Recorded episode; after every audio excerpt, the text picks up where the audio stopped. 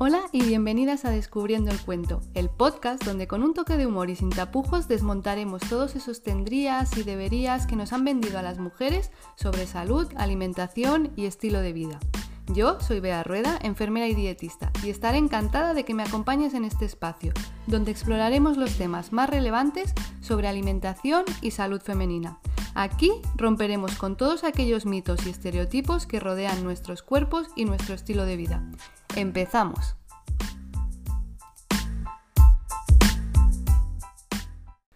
Hola y bienvenidas una semana más. Mil gracias por todos los mensajes de cariño que me estáis haciendo llegar y por el apoyo y el interés que está generando el podcast.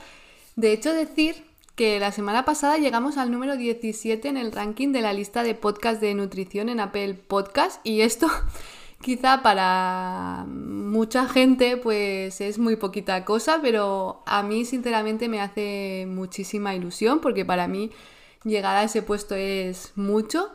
Y evidentemente se debe también a todas las invitadas tan maravillosas que he tenido y que voy a tener porque menudo cartel, así que mil gracias también a ellas. Arrancamos mayo el mes de la celiaquía por excelencia y es que desde hace ya algunos años son varios los días dedicados a la enfermedad celíaca durante este mes de mayo. Y tanto por aquí como por redes lo he comentado ya en varias ocasiones, pero si te lo has perdido porque evidentemente no soy yo el centro del universo o por si eres nueva por aquí, te cuento que yo soy celíaca. Así que llevo ya tiempo pensando en hacer algo especial, porque evidentemente este mes tenía que dedicarle un episodio a la celiaquía. Pero sinceramente, pues no se me ocurría nada, nada diferente o fuera de lo normal. Y es que pensé en hablar sobre celiaquía, explicar qué es, cómo se diagnostica, tratamiento. Pero sinceramente me parecía que hablar yo sola de esto podía ser un verdadero tostón, podía resultar bastante aburrido. Y es que además estoy convencida de que de una manera u otra este mes escucharás o verás contenido relacionado con todo esto que te comentaba.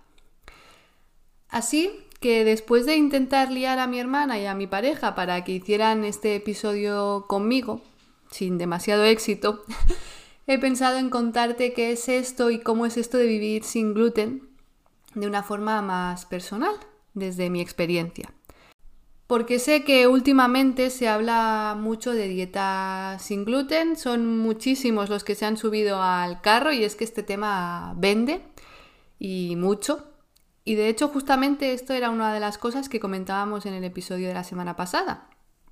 Que si no lo has escuchado aún te animo a que lo hagas porque realmente fue un episodio mm, muy interesante. Pero, y volviendo al tema, no es lo mismo vivir sin gluten por gusto que por obligación. De hecho, te voy a confesar que este es un tema que me toca mm, muchísimo la moral, por decirlo finamente. Si ya me has oído hablar de este tema alguna vez, estoy convencida de que te has dado cuenta de esto. Y es que cuando tienes que llevar una dieta sin gluten por salud, bien sea porque tienes una celiaquía o una sensibilidad al gluten, son muchas las cosas, pero muchísimas, ya mm, lo voy a intentar desgranar a lo largo de este episodio. Como te digo, son muchas las cosas que tienes que tener en cuenta más allá de los alimentos que pones en tu plato. Y aunque evidentemente cualquier persona puede decidir libremente llevar una dieta sin gluten, faltaría más al final. Además sabemos que el gluten no es imprescindible, aunque ojo, que tampoco es el demonio como algunos quieren hacernos creer. Sí que creo que si alguien por X motivo, por el motivo que sea, decide llevar una dieta sin gluten o decide hacer difusión de recetas o vidas sin gluten, me parece que qué menos que ser un poquito consciente de lo que supone realmente vivir sin gluten, pero vivir sin gluten de verdad. Así que como te decía, hoy me gustaría poner mi granito de arena explicando mi experiencia para intentar concienciar de lo que supone realmente vivir sin gluten. Antes de empezar, y aunque te había dicho que no te iba a hablar de lo que era la celiaquía, de pruebas diagnósticas y demás historias, sí me gustaría recordar algo que creo que es realmente importante, porque es algo que se repite muchísimo y que vemos y oímos de la mayoría de medios de comunicación, en redes sociales y que incluso no sé si por costumbre o por falta de actualización dicen hasta algunos profesionales. Y es eso de referirse a la celiaquía como una intolerancia al gluten. Y de hecho, la celiaquía no es ni una intolerancia porque aunque lo hayas oído, la, intolerancia al gluten no existe, ni tampoco es una alergia alimentaria.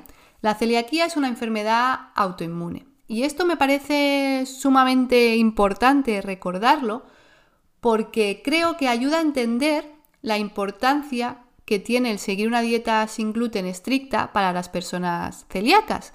Y es que a día de hoy es el único tratamiento que tenemos y de ahí que seamos tan insistentes y le demos tanta importancia a eso de que la oferta sin gluten sea realmente sin gluten, es decir, apta para personas con celiaquía. Y ahora sí, vamos al lío. Ahora me gustaría contarte cuál ha sido y cuál está siendo mi experiencia viviendo sin gluten. Así que si te parece, me voy a remontar unos años atrás porque yo no he sido celíaca toda mi vida, pero creo que ya han pasado como unos 11, 12 años desde que me diagnosticaron. Eso sí, llegar a ese diagnóstico pues me, me costó sudor y lágrimas. Y es que si algo tiene la celiaquía es lo complicado que resulta a veces llegar a ese diagnóstico. Porque eso que nos vendieron de que tan solo da problemas digestivos como diarreas o que solo se desarrolla en niños, pues está muy lejos de la realidad. De hecho, la celiaquía puede desarrollarse en cualquier etapa de la vida porque hay personas que tenemos una predisposición genética y esto hace que esa enfermedad, por un motivo determinado que aún se desconoce, puede desarrollarse en cualquier momento. En mi caso, empecé con síntomas o fui más consciente de estos síntomas a partir de los 17, eh, 18 años. Y la sintomatología de la celiaquía es súper diversa. Como te decía, puede dar estos problemas digestivos de los que pensamos, pero pueden ser eh, diarreas, estreñimiento, dolor. Además puede provocar anemias, problemas de fertilidad o incluso problemas neurológicos. Vamos, que la lista de síntomas es inmensa. Como te estaba contando, yo empecé mm, a ser consciente, a, a ser más consciente de los síntomas porque empezaron a interferir más en mi día a día. A partir de los 17, 18 años, empecé con muchísimos dolores abdominales y aunque es verdad que no eran continuos, sí que cuando aparecían eran realmente incapacitantes. Además, siempre estaba agotada, muy irritable, tenía anemia, podía tener episodios de diarrea y de estreñimiento y aparentemente no estaban relacionados con nada. Bueno, como ves, síntomas muy diversos. De hecho, em, muchos de ellos me he ido dando cuenta después, porque en aquel momento para mí eran forma de eran mi forma de ser, era una persona pues que siempre estaba cansada, formaban parte de mi, de mi rutina. No les daba mayor importancia, importancia, ni siquiera era consciente. La cosa es que empecé con estos síntomas que te cuento, pues eso, a los 17 años, 18, y el diagnóstico no me llegó hasta los 26, 27 años. Durante todos esos años, como te puedes imaginar, pues pasé por varios médicos, por varias pruebas, y no fue hasta que no acabé ingresada por un dolor que no calmaba con nada, no fue hasta ese momento que no me hicieron una gastroscopia.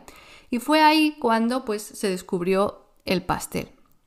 Pero hasta entonces, hasta ese momento, todo siempre me lo habían achacado al hecho de ser mujer y de estar muy estresada, como muchas veces pues nos pasa a muchas mujeres. Cuando no me decían que la anemia era por la regla, me decían que el dolor y demás problemas era por el estrés, de la universidad primero y del trabajo después. Pero vamos, que siempre había algo, pero todo estaba ok. El problema era mío. La consecuencia de estar tantos años sin un buen diagnóstico, pues la sigo acarreando a día de hoy porque tengo algún que otro problema de salud relacionado con este diagnóstico tardío. Y es verdad que cada vez es más fácil llegar al diagnóstico, es verdad que cada vez son más los profesionales actualizados y concienciados con el tema, pero bueno, sigue habiendo casos y casos. Por eso, aunque sé que muchas veces es complicado encontrarte mal y no tener respuesta, insisto tanto en la importancia de no autodiagnosticarse y de ser insistentes y buscar segundas opiniones hasta conseguir nuestro diagnóstico. Porque aunque a nosotras pensemos o tengamos muy claro que nuestro problema puede deberse al gluten, no debemos eliminarlo de nuestra dieta sin un diagnóstico, porque esto puede enmascarar o complicar ese diagnóstico y porque tener un diagnóstico concreto nos ayudará a tener un buen tratamiento y un buen seguimiento. Y volviendo al tema del diagnóstico, ahora me estoy acordando de cuando el médico me llamó y me contó que, bueno, después de hacerme esa gastroscopia que te decía, el médico me llamó y me contó que a falta de una prueba, pues tenía todos los números de ser celíaca. Cuando colgué, lo primero que le dije a mi pareja es que ese tío era idiota, que cómo iba a ser yo celíaca a esas alturas. Y es que a mí lo que me habían vendido en la universidad era que la celiaquía era una cosa de niños. Pues no, resultó que sí que era celíaca. Y con palabras textuales de mi digestivo, celíaca de libro. Y vaya, digo yo que para ser celíaca de libro les costó bastante diagnosticarme. Pero es que a veces pienso que no me escuchaban porque las mujeres siempre somos unas estresadas. Y es curioso, vamos a tacharlo de curioso por no ponerle otro adjetivo, porque en consulta tengo tanto mujeres como hombres celíacos. Pero el diagnóstico o el proceso hasta el diagnóstico en estos casos ha sido muy diferente. No digo que a ellos no les haya llegado volando el diagnóstico, pero sí que ante los, ante los primeros síntomas ya sonaba la alarma, ya había algo que estaba mal y se daban cuenta que había algo raro y que había que buscar. Pero en ellas, en la mayoría de los casos, se ha tardado mucho más en empezar a encaminar la cosa. No sé si tendrá algo que ver esto con el sesgo de género en salud. Ahí lo dejo. Y bueno, llegamos, después del diagnóstico, llega el momento de entender y aceptar que sí o sí tienes que hacer cambios en tu alimentación y en tu vida. Y oye, que la cosa no es tan fácil como te hacen creer, no es quitar pan, galletas y pasta o no es cambiar esta marca por esta como algunos nos hacen creer en redes. Porque el gluten está donde menos te lo esperas. Tienes que reorganizar tu cocina, aprender a comprar y aprender a cocinar sin gluten, que no es lo mismo. Vamos, que al principio todo se pone patas para arriba. Es verdad que mi mejoría fue muy rápido al empezar a hacer una dieta sin gluten. Yo empecé a notar cambios a los pocos días y, y eso, quieras que no, me ayudó a sobrellevarlo mejor. Porque cuando tu calidad de vida aumenta de forma exponencial, pues todo se lleva mucho mejor. Pero eso no quita que los primeros meses hubiera días en que todo se hiciera muy cuesta arriba. Y es que hace 11, 12 años no había la variedad de productos que hay ahora. Y tengo que decir que algunos eran una verdadera mierda a nivel de sabor. Pero lo que más me costó de todo y creo que a día de hoy puedo seguir diciendo que es lo que más me cuesta es el tema del pan. De hecho, creo que ya lo he contado alguna vez, pero yo llegué a llorar viendo un pan crujiente de esos calentitos que tendrán ganas de morder y cortarles el cuscurrillo. Y pensar que no lo iba a probar nunca más, pues me hacía hasta llorar. Y de hecho, el tema del pan fue el que hizo que conociera a Dani, que estuvo aquí la semana pasada. Y es que me apunté a sus cursos de pan sin gluten y además luego la invité para que diera un taller en las primeras jornadas de Andorra sin gluten que organicé creo que allá por el 2016. Y bueno, desde entonces pues hasta ahora la celiaquía nos unió y ahí seguimos.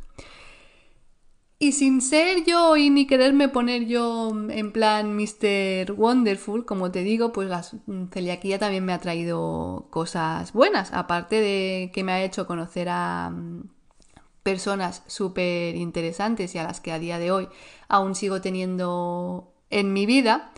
Siempre digo que la celiaquía me hizo descubrir que me encantaba cocinar porque hasta entonces no me había puesto demasiado pero sobre todo gracias a ella descubrí lo que me apasionaba los temas relacionados con la nutrición. De hecho, creo que actualmente no sería dietista si no hubiera sido por este diagnóstico. Y creo que tampoco hubiera sido consciente de lo importante y lo necesario que es especializarse en temas de salud femenina, porque nuestra sintomatología, en muchos casos, no solo con el tema de la celiaquía, es muy diferente a la de los hombres. Y el tema de la, de la fertilidad, que es algo que también me apasiona y de lo que me dedico en consulta, lo descubrí también gracias a esto, porque de hecho son muchos los casos de infertilidad que están relacionados con una celiaquía no tratada. Vamos, que puedo decir que si a día de hoy me dedico a lo que me dedico, pues en parte es gracias a la celiaquía. Así que ni tan mal. Aunque, oye, evidentemente, te digo que si ahora mismo, con la mano en el corazón, me dijeran que me dan una pastilla y que puedo dejar de ser celíaca, me la tomaría al instante. Y es que como te decía al principio, son muchas eh, las cosas que tienes que acabar modificando en tu día a día. Las personas celíacas no sabemos ya qué es eso de salir a comer fuera e improvisar, de que te pille en la calle y poder comer en cualquier sitio. Las salidas, las comidas, los eventos y hasta los viajes hay que planificarlos muy bien. ¿Se puede viajar sin gluten? Evidentemente que sí, pero todo tienes que planificarlo, hasta tu maleta cambia porque tienes que llevar un kit de supervivencia por si las moscas. De hecho, mm, son muchas las anécdotas que he vivido con el tema de viajando, con el tema de la celiaquía. El otro día contaba un post en Instagram que mi peor viaje o el que peor recuerdo fue a París. Y es que, aparte de que fue como el primer viaje que hice después del diagnóstico y me pilló bastante mm, de novata, Francia no es, o al menos no era, un lugar demasiado amigable para las personas celíacas. Me pasaron muchísimas cosas, comí muy mal, mm, lloré unas cuantas veces con los platos que me ponían. Y no solo en Francia, porque dos veces que he viajado al Reino Unido, dos veces que he acabado contaminándome y que he acabado vomitando hasta la primera papilla. Y, eso que han sido, que he sido, han sido viajes planificados y he preguntado hasta la saciedad. Por eso me río yo de los influencers que venden su vida y recetas sin gluten sin ser celíacos o celíacas, porque ya me gustaría a mí verlos viviendo sin gluten de verdad. Vamos, que se hartaban de eso en dos días. Porque, mm, como estás viendo, no es cambiar esto por lo otro, hay muchas cosas que debes aprender, son muchas las cosas que debes tener en cuenta. Incluso a la hora de cocinar, todo cambia, determinadas recetas como bizcochos, pan, pizzas, eh, tienes que practicar mucho y aprender de cero, porque las harinas de trigo no se comportan igual que las que no tienen gluten. No vale eso de cambiar una harina de trigo por una sin gluten. De hecho, si lo pruebas así, tal cual coges una receta con gluten y la pasas a una harina sin gluten, lo que probablemente te salga es una mierda bien gorda. De hecho, yo al principio en casa eh, tiramos, tiramos muchísimos panes a la basura bizcochos que parecían más galletas que bizcochos, vamos, que hicimos unos cuantos desastres en la cocina. De hecho, si has cocinado sin gluten, estoy segura que todo esto te suena y cuando llevas tiempo cocinando sin gluten y ves determinadas recetas, te das cuenta de cuál realmente la han probado sin gluten y cuál no, porque el ojo al ojo canta que hay ciertas recetas que no son correctas, que esas cantidades ni de broma son las adecuadas. Porque como te digo, las harinas sin gluten y las con gluten no se comportan para nada igual y hay que tener muchas cosas en cuenta.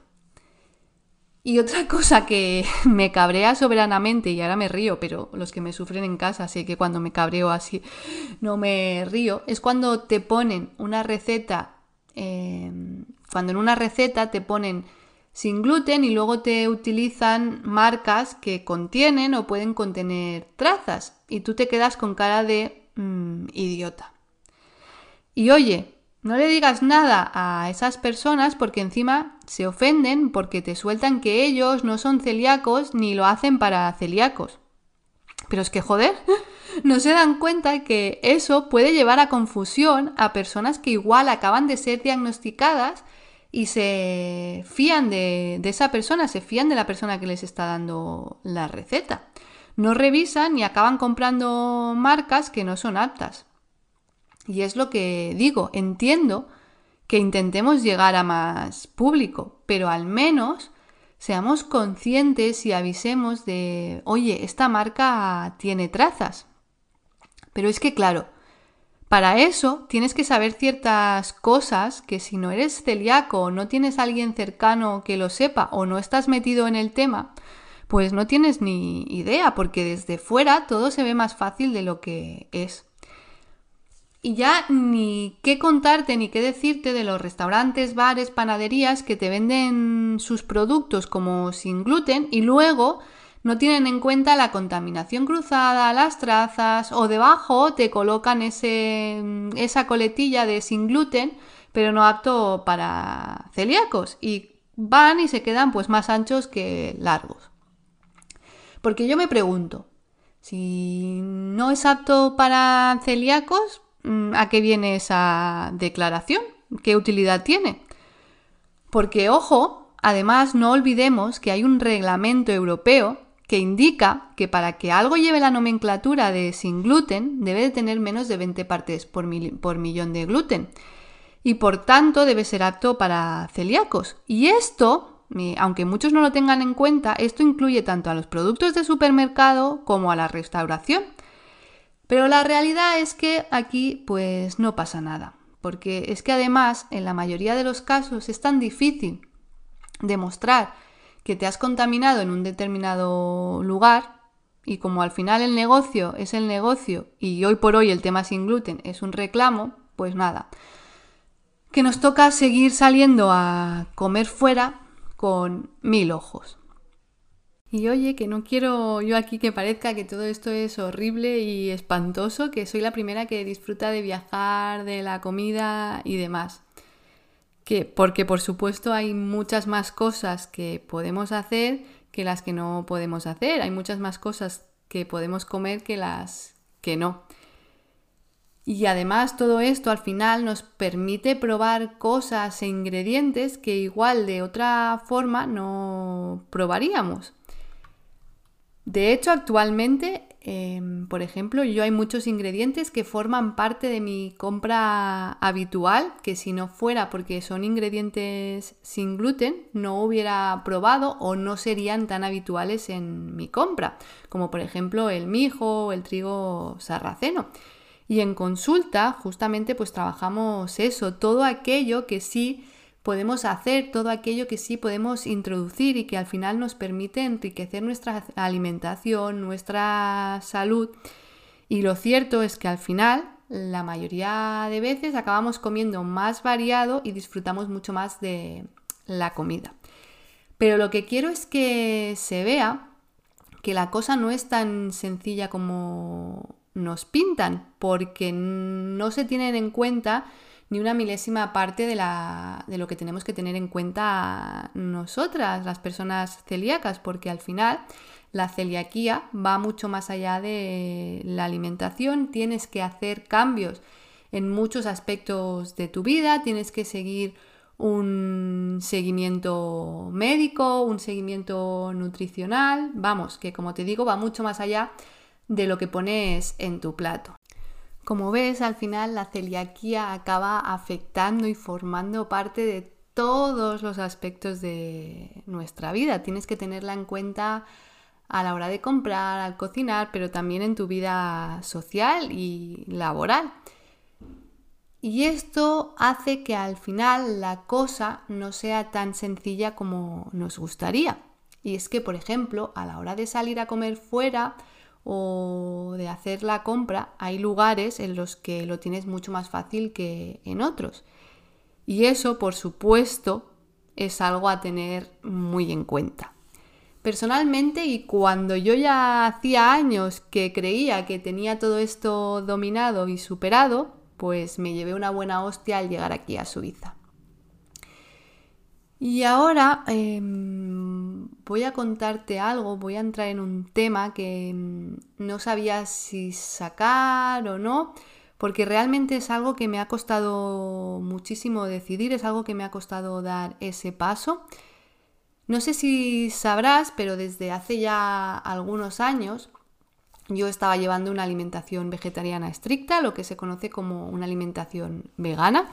Y dirás si no tenía suficiente con el tema del gluten, pues sí, pero como decía yo siempre, pues yo comía sin gluten por obligación y vegano por devoción, porque para mí no era ningún sacrificio, había abierto los ojos, me había dado cuenta de todo lo que había detrás de la industria ganadera, de la pesca y de todos los productos de origen animal y para mí no suponía ningún esfuerzo.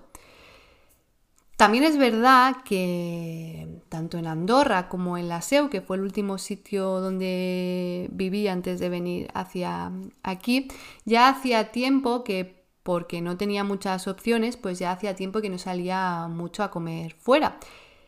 Y que el tema de los supermercados, pues la verdad es que estaba muy bien y había muchas opciones sin gluten y veganas, por lo que para mí era pues bastante fácil. Pero ay amiga, cuando llegué aquí, bonita fue la hostia que me metí. Porque productos veganos hay muchísimos. Pero aquí el tema del sin gluten no es tan fácil y encontrar productos sin gluten y veganos pues era realmente complicado, hay muy muy poquitas opciones y ya ni contarte de lo de comer fuera. En ocho meses que llevamos aquí, solo hemos encontrado dos locales 100% fiables con opciones veganas y sin gluten.